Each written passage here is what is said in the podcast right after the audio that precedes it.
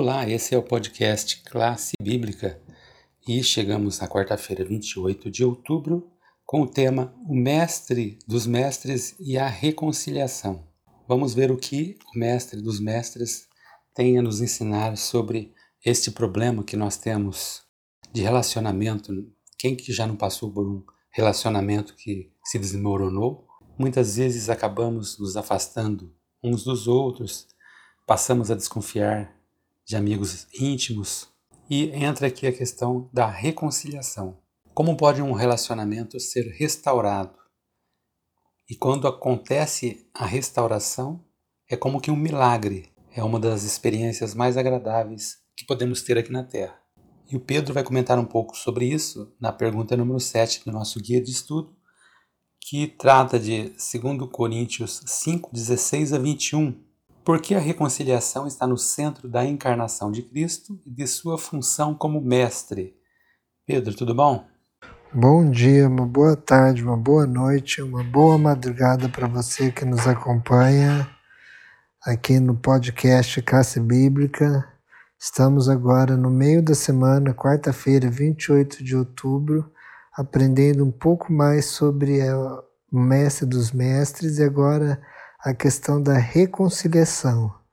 Se o nosso ouvinte ouvir o podcast de segunda-feira, nós vamos aprender um pouco mais sobre essa questão dessa relação entre o filho e o pai, filiação e paternidade de Deus e Jesus, como uma didática de ensino no que Jesus criou no nosso podcast de segunda-feira que foi explorado. E o texto lá de Colossenses é Colossenses 1, 15 a 20, mesmo da lição, e não o 2 como foi citado, apenas uma correção. Então, aqui nós vemos que, que continuando esse assunto, nós vemos a reconciliação, que Deus o Pai, que no caso o Pai no Novo Testamento, ele assume liderança ao tratar o relacionamento, para restaurar o relacionamento arruinado, esse relacionamento de aliança que o ser humano tinha com a divindade, que foi arruinado.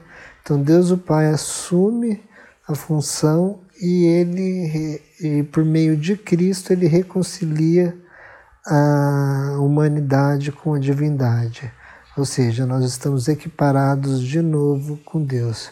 Essa função de reconciliação cabe muito a Deus como Criador, porque Ele cria e já cria, quando Ele cria o ser humano, Ele cria nós a imagem e semelhança e cria uma conciliação, ou seja, Ele cria um relacionamento entre o ser humano e Ele.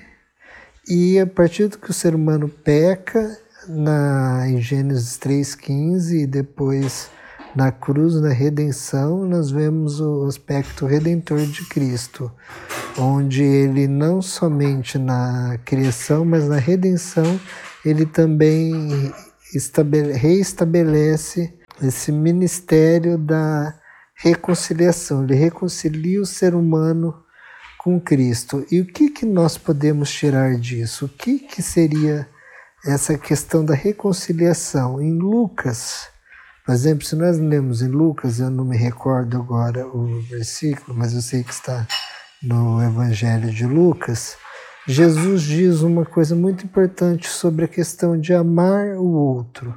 Os judeus na época entendiam o amar o outro, amar o próximo, como amar o outro judeu. O próximo era interpretado como o outro judeu. Então eu amo o outro judeu, não amo o samaritano, tudo bem, eu não amar o samaritano. Então eu estou amando o outro judeu que é meu próximo. O gentil já não é meu próximo. Então eu não preciso amá-lo.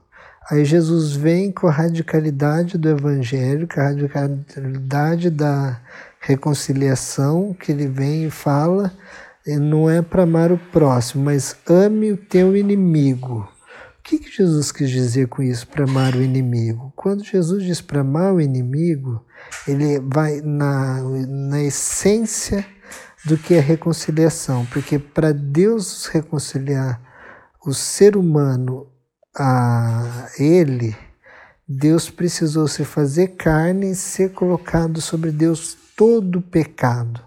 O pecado foi colocado sobre Deus e Deus odeia o pecado.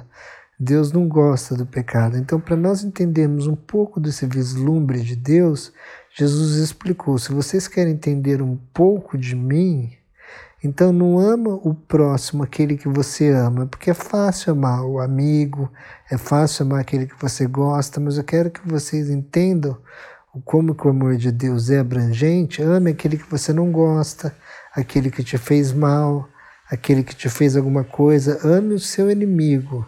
Esse é um aspecto que é um ponto chave para nossa vida cristã, porque todos nós não adianta nós negarmos isso, todos nós temos um, esse problema com amar pessoas que nós não gostamos. É uma coisa que nós devemos orar, que nós devemos estar sempre com Deus e nós trabalharmos na reconciliação de pessoas, reconciliação entre seres humanos.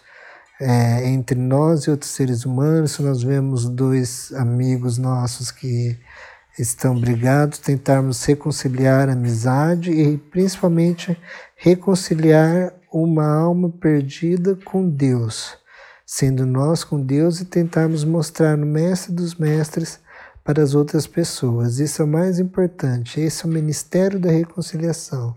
Mostrar para as pessoas que Deus quer ser reconciliado com ela, que a pessoa não está sozinha, ela tem Deus, o Senhor do universo, e quer estar com ela, quer estar no relacionamento com ela, ser reconciliada com ela e viver junto com ela para sempre.